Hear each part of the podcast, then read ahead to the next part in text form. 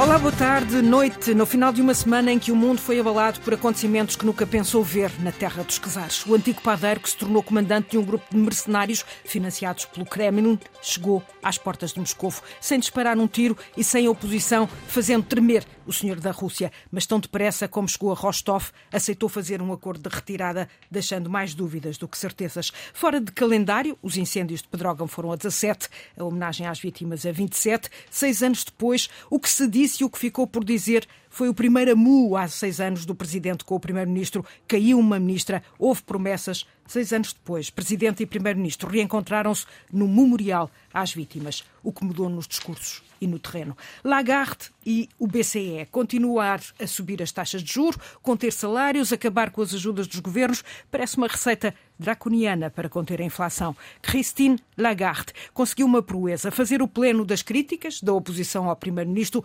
passando pelo Presidente da República. António Costa critica, sem diagnóstico certo e terapia, a terapia não acerta. O Presidente também deixou avisos, cuidado, eh, pediu Marcelo.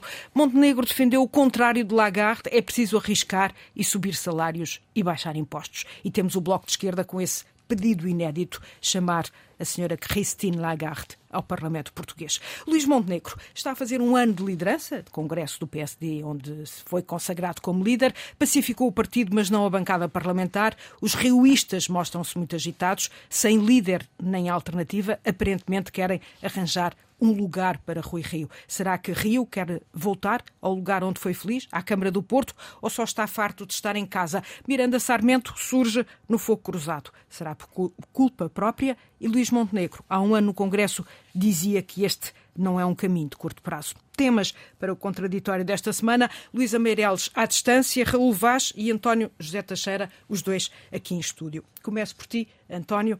Eh, estamos a assistir a uma purga eh, no regime de Moscou. Vários militares já foram afastados. Mais uma morte esta semana, eh, uma morte suspeita de uma vice-presidente de um banco. O que vimos na Rússia fragilizou Vladimir Putin ou, pelo contrário, ainda vai levar a uma maior concentração de poder? Talvez as duas coisas. Eh, Vasco Polito Valente gostava de dizer que o mundo está perigoso. Nós tivemos eh, esta Pelo semana um perigogene que nos lembra perigo também, que tem um trajeto, como tu dizias, de de cozinheiro a padeiro, a vendedor de cachorros, a criminoso que esteve preso durante uns anos, oligarca, um senhor que formou um exército Há não tantos anos assim, sob na sombra de Putin, quem Putin pagou muito dinheiro. Eh, é difícil interpretar eh, tudo o que aconteceu. Eh, todos dizem que pouco sabemos, mas em qualquer caso, passo o atrevimento, há factos que se passaram perante os nossos olhos e que merecem ser sublinhados e merecem reflexão e também especulação, porque não dizê-lo, porque ela faz parte obviamente, da vida dos povos e das sociedades e fez sempre parte. Vamos a isso então. Nunca foi completamente transparente essa ideia também curiosa de que uh, ah, na Rússia é que temos uma opacidade. Bom, o mundo nunca foi então, muito isto, transparente. Isto foi uma, uma, uma, ameaça de golpe de Estado, uma, uma revolta, eu um golpe que, de teatro? Eu acho que ainda não saberemos em definitivo responder a essa pergunta, pelo menos eu não sei. Sei que o, o, regime de Putin começou começou a abrir eh, fissuras. Eh, o Novel Observateur titulava isso hoje na, na sua capa. Eh, Putin começou a abrir fissuras no seu regime. Isso é factual. Ouvimos Putin dizer algo que não estávamos habituados, que havia traidores à sua volta, que tinha a Rússia porventura ele, mas ele disse a Rússia, não disse que tinha sido ele. Eh, curiosamente, tinha eh, dado, eh, pago 80 mil milhões de rublos a Prigogine.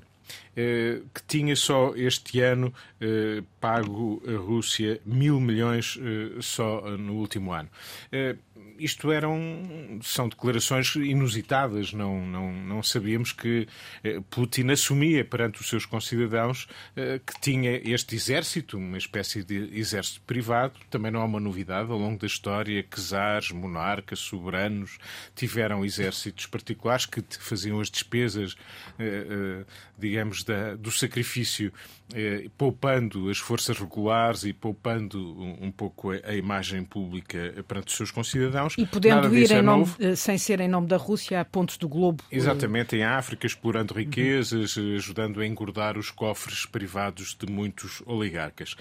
O que é novo nesta situação é que este oligarca que cresceu à sombra de Putin vem de São Petersburgo com boa parte da clique de Putin, eh, ou dos serviços secretos, ou de São Petersburgo. É daí que vem o núcleo duro de Putin. Este criminoso que viveu à sombra de Putin atreveu-se a criticá-lo, atreveu-se a criticar a orientação de guerra do Ministro da Defesa, do chefe de Estado-Maior-General das Forças Armadas, nunca nomeou nem nunca se atreveu a criticar diretamente Putin, mas atreveu-se a pôr os seus tanques e a sua coluna militar a caminho de Moscou.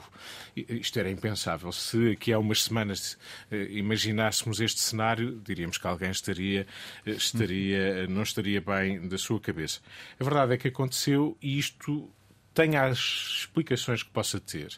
Mesmo até a última, que é que foi uma encenação para preparar melhor um ataque à Ucrânia, desta vez a partir da Bielorrússia, a verdade é que aquilo que Putin foi obrigado a dizer e a fazer nos últimos, nos últimos dias é algo inusitado e que, objetivamente, mostra um Putin mais enfraquecido. Se isto é uma boa notícia, eu julgo que esta não é necessariamente uma boa notícia, pode ser uma má notícia. A instabilidade e o caos na Rússia podem uh, impelir uh, gestos uh, a gestos eh, radicais que podem. Eh, num país que vive sobretudo da autoridade. Num país que vive da autoridade e que tem armas nucleares, portanto, pode não ser uma boa notícia. É evidente que ninguém, eh, julgo eu, defende que a continuidade de Putin, com, todo, com tudo o que tem feito, que é uma boa notícia para o mundo. Mas também o enfraquecimento de Putin pode também não Esse... ser uma boa notícia para o mundo.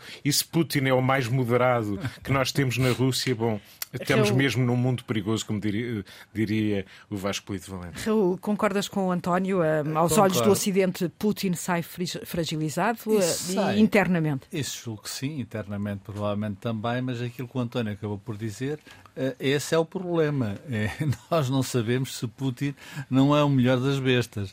E, portanto, uh, isso põe-se hoje em cima da mesa. Mas pôs-se sempre, desde o, desde o início da guerra. Isto começou mal, Putin falhou logo no início, quando foi a Pequim falar com o seu Xi, Jinping, uh, provavelmente, isto é especulação minha, mas está escrito em muitos, em muito, muitos órgãos de comunicação nacionais e internacionais, e foi dizer ao seu Xi Jinping que tinha intenção de dar ali um encosto grande à Ucrânia, o que significava dava um grande encosto à Europa. Xi Jinping teria-lhe pedido uh, o fim dos Jogos Olímpicos de Inverno, uh, e então sim, Uh, mas também Putin uh, terá dito a Xi Jinping, isto é especulação minha, e a gente resolve aquilo em meio de dias. O que aconteceu é, é o que está, uh, é o que nós sabemos, e é evidente que o Putin com, com uma sociedade frágil, com uma sociedade que uh, vive muito mal, há muita fome, há muita miséria na Rússia e há muitas armas nucleares. Esse é o paradoxo também brutal. E há muitos oligarcas. E há muitos oligarcas que alguns certamente também, digo eu, também não estarão propriamente, passado quase dois anos de guerra, muito satisfeitos com o senhor Putin, porque não podem fazer negócios, porque o dinheiro não circula uh, por canais e por canos nunca antes conhecidos, uh, porque obviamente a vida se tornou um calvário para eles, porque não podem dar de iates de Cannes para Monte Carlo, de Monte Carlo para o Caribe, uh, e portanto isto existe. eu costumo dizer, vou repetir aqui, a raça humana raramente presta presta. E isto é uma expressão clara daquele, dessa minha afirmação. Desse esplendor. Um bocado, desse esplendor, desse esplendor, a palavra é essa. Uh, dizendo mais, apenas mais, que Putin terá, construiu este senhor. Uh, este senhor tem preso 10 anos, uh, é preciso também dizê-lo, Uh, fez uh, ajustes diretos com o Estado russo, com a Federação Russa, de milhões e milhões e milhões de euros, uh, de dólares, e portanto é uma construção. E no fundo é uma imagem de um determinado regime. Como é, é que é, é possível é, alguém com este percurso é chegar alto, onde chegou? Claro, é quando a criatura se chateia com o Criador e o Criador acorda e diz: Mas o que é que eu fiz a este senhor que no último ano lhe dei para viver como ele quis viver e para ser uma figura uh, de expressão uh, planetária, mil milhões de dólares.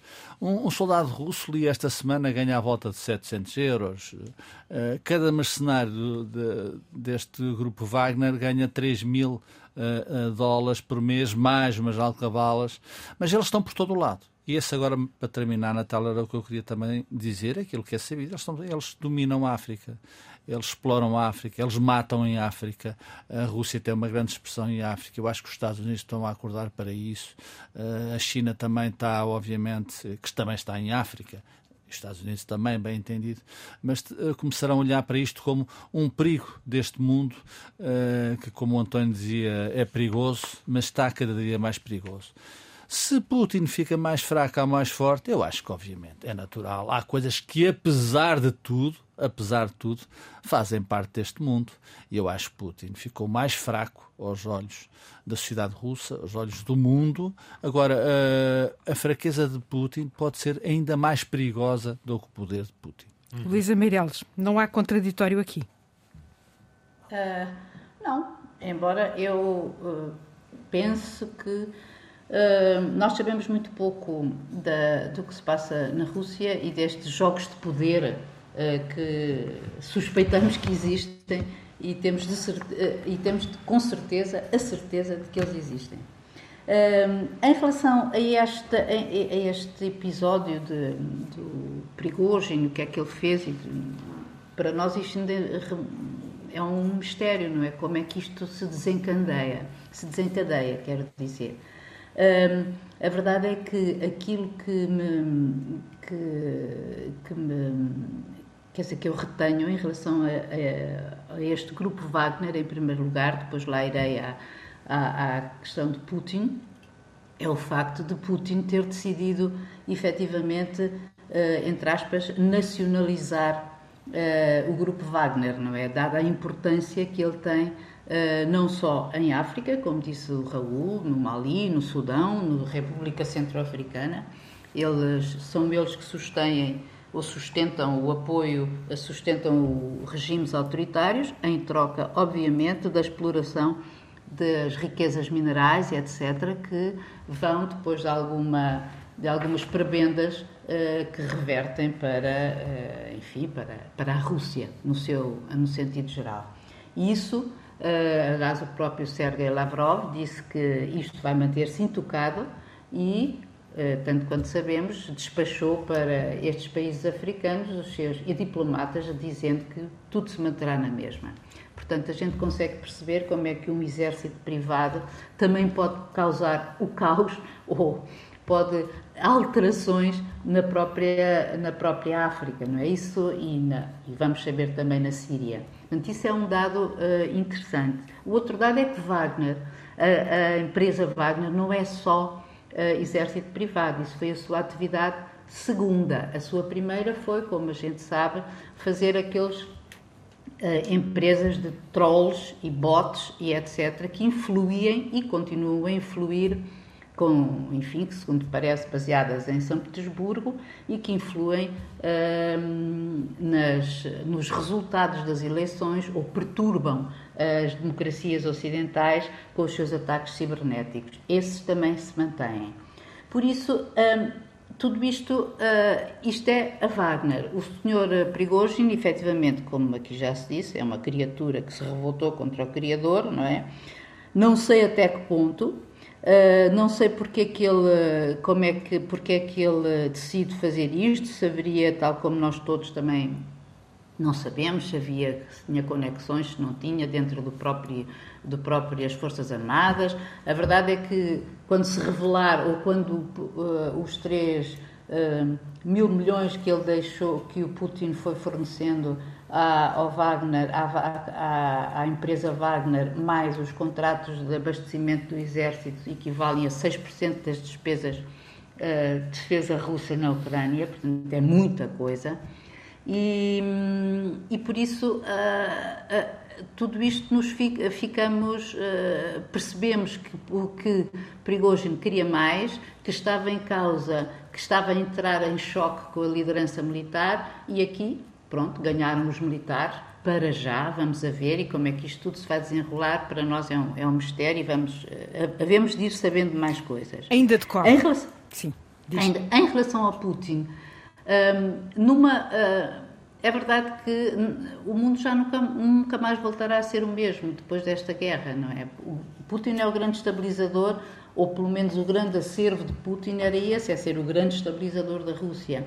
Portanto, o golpe, efetivamente, que mostra que ele pode já não ser o grande estabilizador, embora ele tenha, aparentemente, a situação estará controlada, não sabemos. Agora, eu tenho, efetivamente, nós sabendo o que ocorre na Rússia uh, com os protestos da extrema dos, dos, nacionalistas extremos, porque lá, sei lá como é que é definir se a extrema-direita na Rússia, não sei, uh, mas prefiro chamar os nacionalistas duros, uh, criticam Putin por achar que ele é mole. Uh, por isso, isto é o mundo que a gente tem. E há outros que não querem a guerra. Sim. Exatamente. Bom, mas esses estão mais ou menos calados ou obrigados a fugir ou metidos nas cadeias, não é? Esses, ainda, esses ainda são o que, enfim, vamos a ver, não é? O que é que, o que, é que, o que, é que, o que, é que daí resultará. Agora, tudo isto vai. Eh, eh, eu acho que isto, na verdade, é são cartas muito fechadas para os olhares ocidentais, porque eh, a verdade é que também não, não podemos olhar para a Rússia com esses olhos, não é? a Rússia tem outra. Tem outra os russos têm outras uh, maneira de estar e pensar, e embora exista uma, tenha existido e continue a existir uma fração de população, sobretudo os mais jovens, que mais letrados e que aproveitaram a, estes últimos tempos e anos desde o fim da, da, União Soviética para ter uma maior ligação com o Ocidente e, portanto, perceberem as vantagens de outro tipo de regimes, hum, a grande maioria ainda não é, penso eu, a grande maioria não é, não é isso. E é, isto é lamentável, não é? De certo, ter... de certo, voltaremos a este tema. Eu não quero fazer de Natália agora nas próximas semanas, porque ele, é, obviamente, terá outros desenvolvimentos. Deixava aqui só uma chamada de atenção: é raro ele dar entrevistas e entrevistas ainda extensas. Uh, Sérgio Lavrov uh, falou ontem, uh, o correspondente RTP em Moscovo, uma entrevista longa que hoje pode ser vista na RTP a seguir ao telejornal. Chama a atenção para isso, porque aí está também uma tomada de posição uh, forte em relação ao que aconteceu, pelo menos nas palavras. Uh, ele diz que a Rússia sai sempre mais forte uh, das dificuldades. Há dificuldades na Rússia e esse é um reconhecimento desde já. É, Deixa-me só acreditar duas imagens que ficaram toda esta, todo, este, todo este imbróglio, que é o senhor a ser aplaudido quando uhum. Deixou, entrou no, no Jeep e Putin a tirar selfies. Essa do Jeep a gente nunca sabe o que é que, quem, quem tirou. Pode quem, ter sido quem, tudo montado. Pode ter sido tudo montado, mas que vimos, vimos. Até o, as selfies vi, podem ter sido montadas. Sabes, aquilo que, que, me assustou foi perceber que eles, naquela, na, naquele curto espaço de tempo, conseguiram derrubar uh, seis aviões. Isso é que é extraordinário. É seis aviões da Força Aérea Russa, não é? Isso é, é extraordinário. Pedrógão, seis anos depois, eh, Presidente e Governo pareciam ter-se esquecido da tragédia. Ninguém foi dia 17, à inauguração do Monumento às Vítimas. Curiosamente, foi reagendada uma nova, uma nova data, mas uh, também aqui as agendas não batiam certo. E depois de um desconforto público do Presidente, eis que, com um bocadinho de boa vontade, Marcelo e António Costa mostraram-se unidos no discurso pela memória da tragédia. Mas, e há um mas, uh, pouco foi feito nestes seis anos, António José Teixeira. Pois, essa era aquela chamada de atenção que aqui deixamos para o silêncio, o abandono em torno de uma região, eh, obviamente já vítima de eh, desertificação, de despovoamento, e uma região que precisa de atenção. O Presidente da República, aliás, percebeu isso bem ao marcar para o próximo ano, 10 de junho, para aquele conjunto de municípios que foram afetados e de que maneira há seis anos atrás. Eh, esse foi um marco, como referiste no início do contraditório, eh, também na relação entre o Presidente e o Primeiro-Ministro. A primeira e... zanga pública Exatamente. entre eles. Aliás, durou três semanas e a minha uhum. memória não me, não me traiçoa. E eu acho que este, este encontro, feito de desencontros, mas que acabou por acontecer e ser num, num tom, digamos, pacífico, como julgo que não podia deixar de ser quando se homenageiam os que partiram e foram muitos naquele, naquele ano de 2017.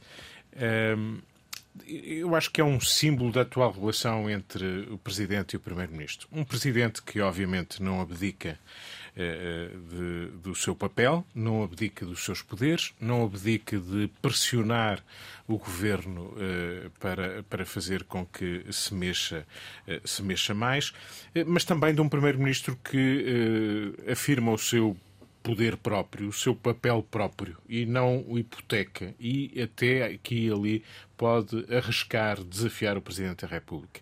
Eu acho que os dois já perceberam que vão ter um mandato eh, que vai, provavelmente, que os condenará a ficar juntos até ao fim e que vai ser feito de alguma tensão aqui e ali, de diferenças, de, de palavras críticas, eh, e que cada um vai fazer o caminho que tiver para fazer.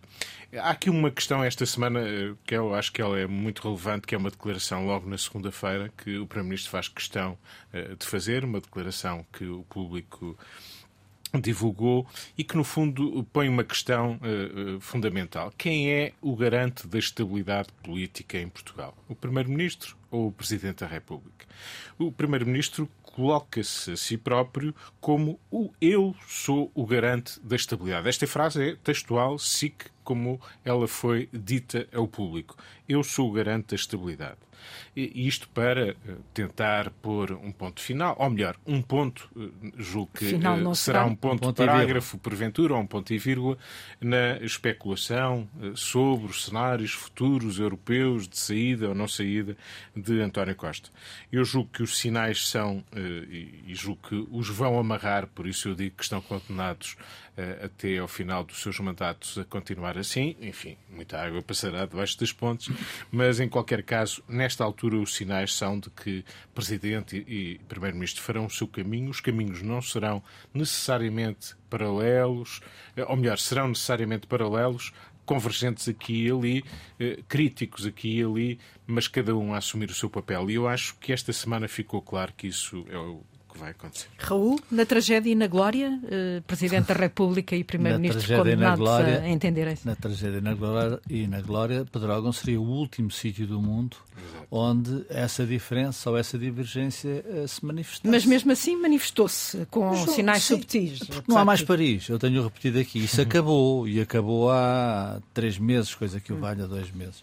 Uh, o, António, o doutor António Costa tem uma ótima, tem uma grande autoconfiança, acha, acha-se o garante da estabilidade, ainda bem para ele, e se ele conseguir isso, ainda bem para os portugueses.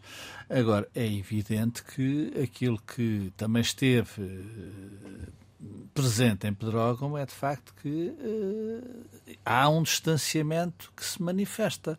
Uh, não foi visível, não vai ser visível em certas circunstâncias. Provavelmente, como o António diz, eles terão que se entender até ao fim, mas para isso é preciso outras coisas que eu julgo que vamos falar a seguir, que são os juros, o custo de vida uh, e outras coisas. Aí sim, aí sim é que vai haver estabilidade ou não estabilidade.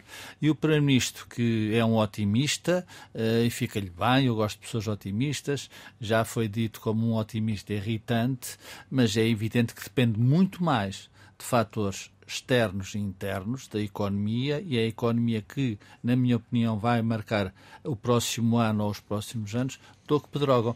Fica bem. Numa fica... palavra Pedrógão, eh, e já vamos eh, falar sobre o futuro eh, da economia e, e, do que é que isso pode representar para o governo, mas numa palavra Pedrógão, seis anos depois. É triste.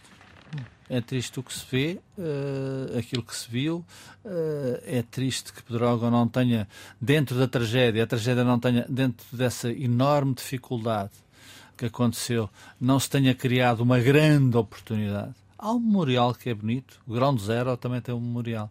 Uh, e portanto isso fica para a história e para lembrar, para as pessoas se recordarem. Mas as feridas não se Mas as feridas não se, não se sararam e isso obviamente pesa na consciência de qualquer governante. Luísa Meireles, uh, pouco mudou no terreno, uh, nos discursos alguma unidade, mas Pedrógão, que era apontado como um exemplo depois da tragédia, acabou por, por como dizíamos aqui, não sarar as suas feridas.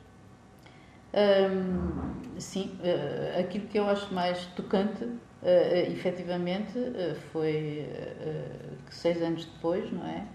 o Primeiro-Ministro ter dito em Pedrógão, esta semana, que o passado pode repetir-se, não é? E que este, este próprio memorial é um alerta.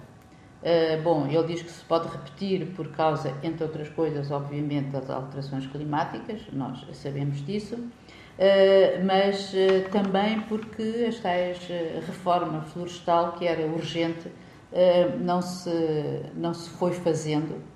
E, e, por uma razão muito simples, eu vi alguns números que de facto são extraordinários, que é a reforma florestal depende da reforma fundiária, não é?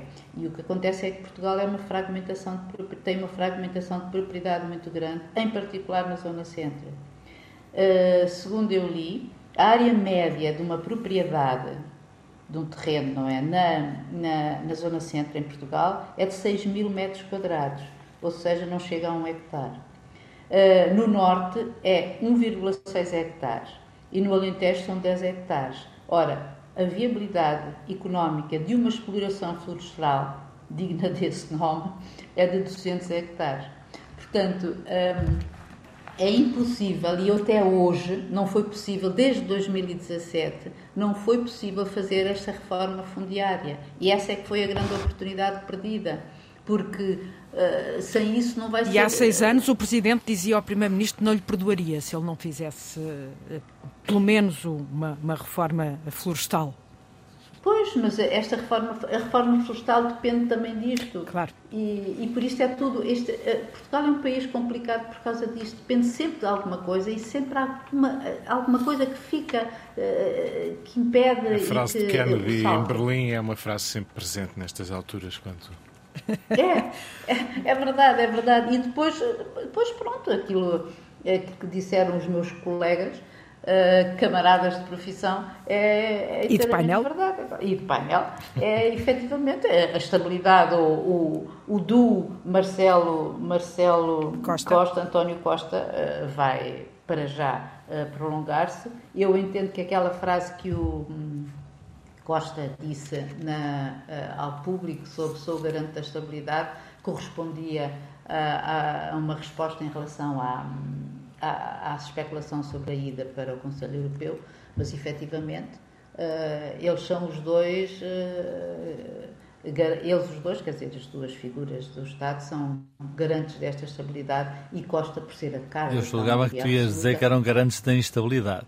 Uh, um precisa do outro, Luísa Meirelles, é isso. Um precisa do outro, um precisa do outro para ser, para ser, para, haver estabilidade, acho que um precisa do outro. Esse é mais, ah, sou mais isso. Vamos avançar e tivemos esta semana o Fórum Anual em Sintra, do Banco Central Europeu, eh, com a senhora Christine Lagarde a fazer o papel de desmancha prazeres e o Pleno, eh, todos a criticaram, porque a senhora do Banco Central Europeu continua a defender uma espécie de troika, ou seja, baixos salários, juros altos menos ajudas ou acabar com as ajudas uh, sociais uh, dos governos. Uh, Marcelo não gostou, António Costa muito menos, os partidos da oposição todos criticaram e até surgiu essa iniciativa do Bloco de Esquerda de chamar a senhora do Banco Central Europeu a prestar contas no Parlamento português, o que seria, não me lembro de coisa idêntica, um pouco inédito. Um, António Costa não teve problemas em dizer que uh, há aqui um, um, um, diagnóstico mal feito uh, e, portanto, esta terapia não serve de todo uh, para conter a inflação. Ele remeteu para as causas, não propriamente que era preciso identificar as causas mais do que estar a insistir num remédio que pode causar mais danos. De facto, o grande problema é que as economias não funcionam, nomeadamente as políticas monetárias, não funcionam automaticamente. Isto é, quando olhamos para Portugal, o aumento das taxas de juro traduz-se nos empréstimos, no crédito, mas, por exemplo, não se traduz como seria nos normal depósitos. acontecer Nas nos poupanças. depósitos, nas poupanças. Não é um estímulo à poupança. Aliás, andámos a discutir os certificados da Forro e o- a remuneração dos certificados, que continua muito acima da remuneração eh, dos bancos portugueses.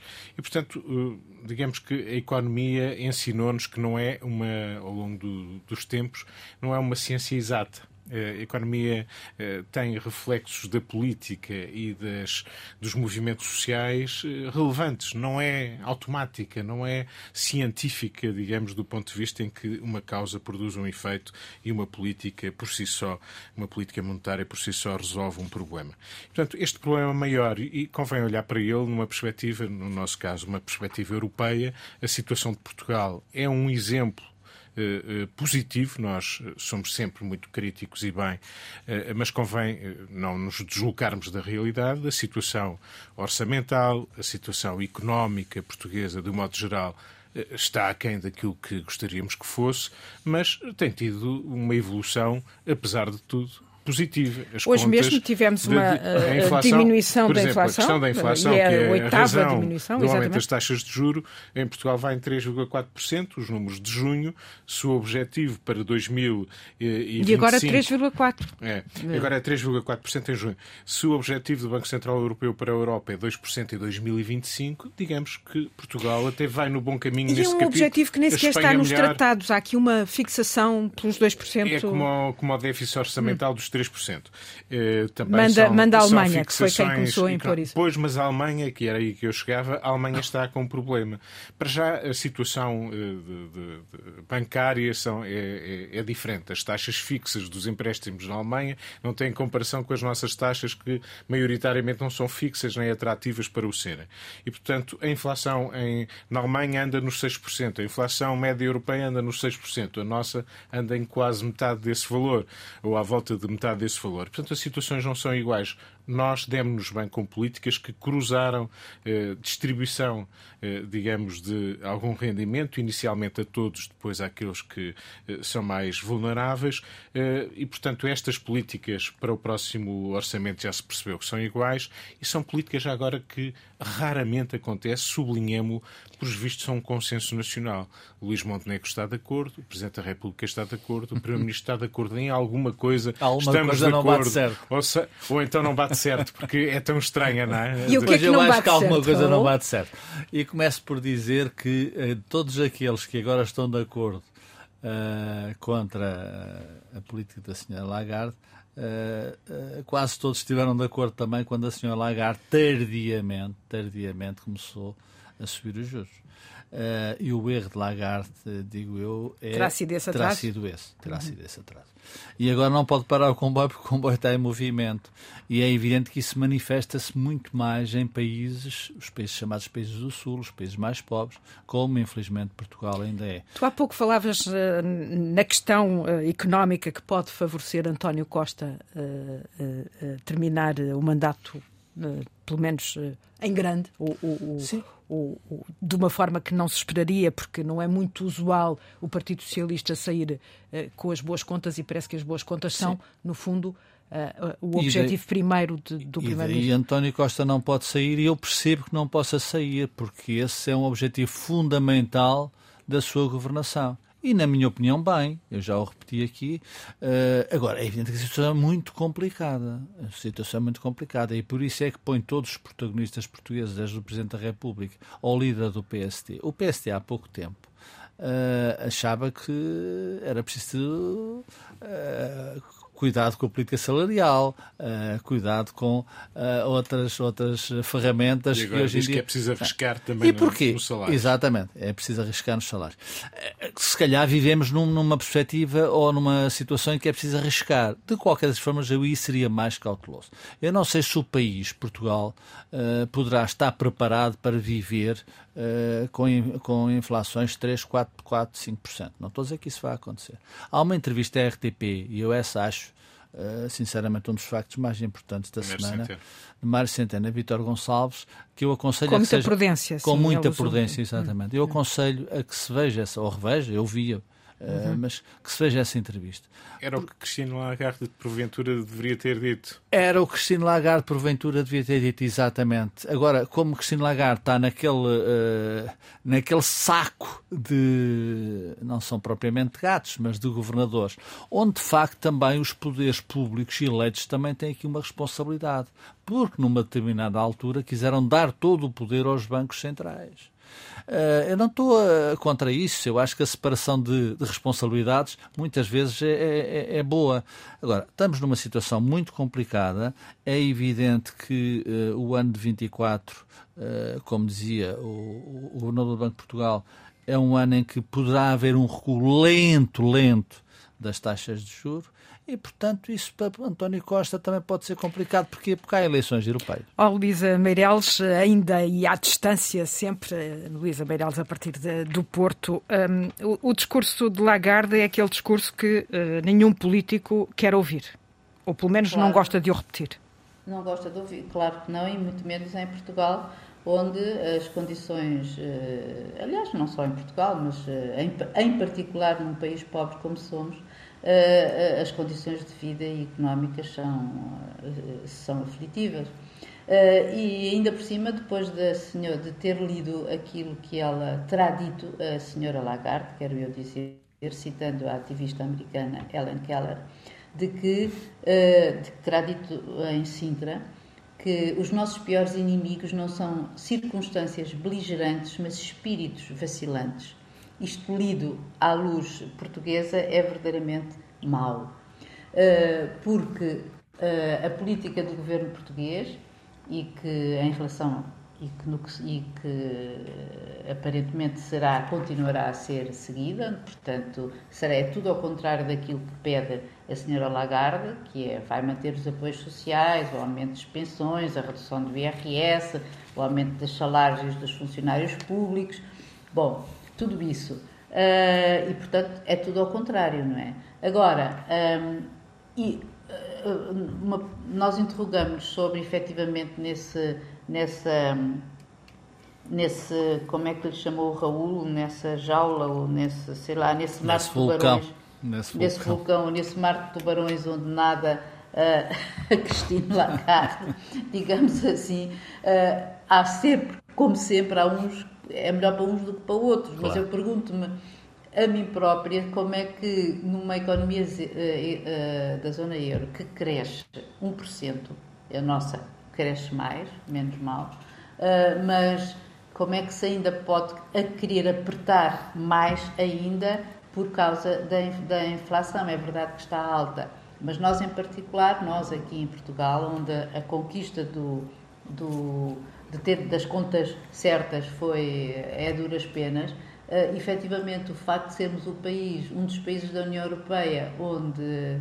onde temos uma proporção de taxas uh, variáveis uh, maior e onde, ao mesmo tempo, somos também os mais uh, proprietários, não é? Temos uma classe de proprietários maior, faz com que imediatamente é. qualquer alteração das taxas se reflita no endividamento das famílias. E é isto um, um conódromo. Telegraficamente, há aqui duas variáveis que são fundamentais para, para Portugal. Uma é o emprego se nós, o, se o desemprego aumentar, que começa a, a dar sinais que mas, come, preocupantes. Mas, mas, pode dar, são pequenos sinais. São pequenos sinais e já houve sinais o ano passado que felizmente Exatamente. não se confirmaram. Eh, o, o, desemprego é uma questão crítica para Portugal, tal como a questão fiscal é uma questão crítica e já agora que houve consenso sobre o aumento de salários, era importante haver consenso para diminuição de impostos. O Governo anuncia que o está a fazer, que o quer continuar a fazer, a oposição, as oposições reclamam, eh, sobretudo à direita eh, a diminuição de salários, isso é importante também, como dizia o Raul há pouco sobre os aumentos de salários, também com prudência, porque obviamente claro. o país não aguenta uma diminuição. E sem uma diminuição fiscal não haverá um crescimento e, económico Estes efeitos conjugados é que podem ser a saída. E a classe média agradece. Ou agradeceria. Agradecem todos os portugueses. Vamos, vamos aos, aos, aos alguns, temas alguns que, que ficaram por abordar nesta, nesta, nesta semana. Uh, começo por ti, Luísa Meireles, já que estás à distância, uma forma Isso. de te aproximar uh, deste, desta mesa. Olha, uh, eu fico. Um, Eu, eu, eu gostaria de citar os acontecimentos em França, que são sempre uma angústia, digamos assim, porque os franceses são conhecidos como les casseurs, não é? Aqueles que eh, é muito difícil serem moderados e qualquer coisa os traz à rua e, e depois eh, qualquer coisa deriva num motim ou numa rebelião. Desta vez foi efetivamente a morte de um jovem de 17 anos uh, que não parou numa, ou que não obedeceu à polícia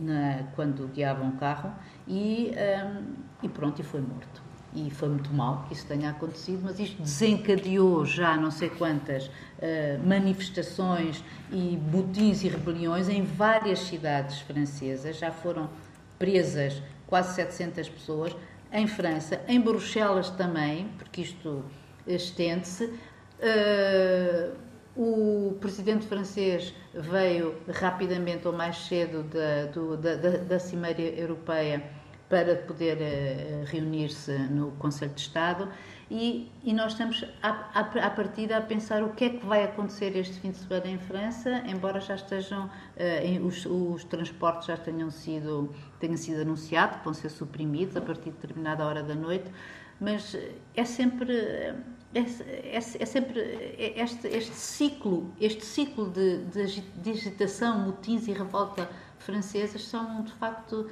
eh, impressionantes e dignas de registro. E a França já equaciona a hipótese de, de, uh, de do estado de emergência. emergência. Exatamente. Raul Vaz. Três pequenas notas. Primeiro, uh, Pedro Nuno Santos regressa terça-feira ao Parlamento e vai ser um regresso, um regresso tranquilo, apesar de eu preveja que as televisões, as rádios e os jornalistas estejam em cima de Pedro Nuno Santos. Uh, a outra questão uh, é uh, como a direita nunca digeriu a derrota, a vitória-derrota em 2015, eu penso que a esquerda nunca digeriu a, a derrota em Lisboa de Fernando Medina contra Carlos Moedas. E tudo é chumbado o plano, o plano de habitação de Carlos Moedas tem coisas boas, tem coisas discutíveis, mas foi chumbado. Eram 800 milhões de euros e, portanto, tudo aquilo que Carlos Moedas queira fazer pela, pela cidade, a esquerda chumba para dizer que no fim de um dia qualquer Carlos Moedas não foi capaz de fazer nada. E a última nota é, uh, politicamente, na minha, na minha na minha opinião, relevante é a vontade de Marta Temido, que vai liderar o Partido Socialista em Lisboa, a vontade de, eh, digo eu, digo eu, ser candidata à Câmara de Lisboa. Seria um belo duelo, seria um belo duelo. Uh, sem querer dar conselho a Carlos Moedas, uh, eu diria que qualquer dia ele deverá pensar em antecipar as eleições, uh, com argumentos para isso, e não é fácil, não é difícil de encontrá-los. E aí, esse duelo entre Carlos Moedas e Marta Temido, acho que era muito bom para a política portuguesa. E deixámos de fora neste programa, ao contrário do que eu tinha prometido, o balanço de um ano de liderança de Luís Montenegro. Eh, vamos pegar nisso na próxima semana. Eh, o que fica ainda por dizer, António José Teixeira? É algo que parece singelo e quase insignificante, esperemos que não seja, e que conhecemos esta semana um abaixo assinado contra a dimensão das peças processuais judiciais, passa a, rima. Eh, um abaixo-assinado eh, em que notamos as assinaturas de magistrados importantes, o antigo diretor da PJ e magistrado do Supremo Tribunal, Santos Cabral, eh, de um procurador, Euclides Damas, do advogado Castanheira Neves, de Maria José Morgado, António Coluni, por aí fora, muita gente ilustre. O apelo é um apelo contra a cultura do excesso. A expressão é, do, é dos abaixo-assinados e o seu protesto ou a sua recomendação é que eh, os textos processuais são muito longos, muito extensos, palavrosos, excessivos e é um apelo a que eh, sejam mais curtos e, e obviamente, também mais claros. Eh, deixo aqui um, uma estranheza por, pelo silêncio das ordens profissionais, das associações profissionais. Para mim, esta é uma reforma estrutural. Aqui está um exemplo do que eu acho que é uma reforma estrutural e que está na mão dos agentes judiciais, não precisa de ir à Assembleia da República. Fácil de fazer. Fácil de fazer. Análise para uma semana em que todos perdemos eh, um bocadinho de meninos que somos. Deixámos de contar com as lições do menino Tonecas, Luís Aleluia, o menino que foi um grande homem e um grande ator. Chega ao fim esta edição do Contraditório com António José Teixeira, Raul Vaz e Luísa Meireles. Até para a semana.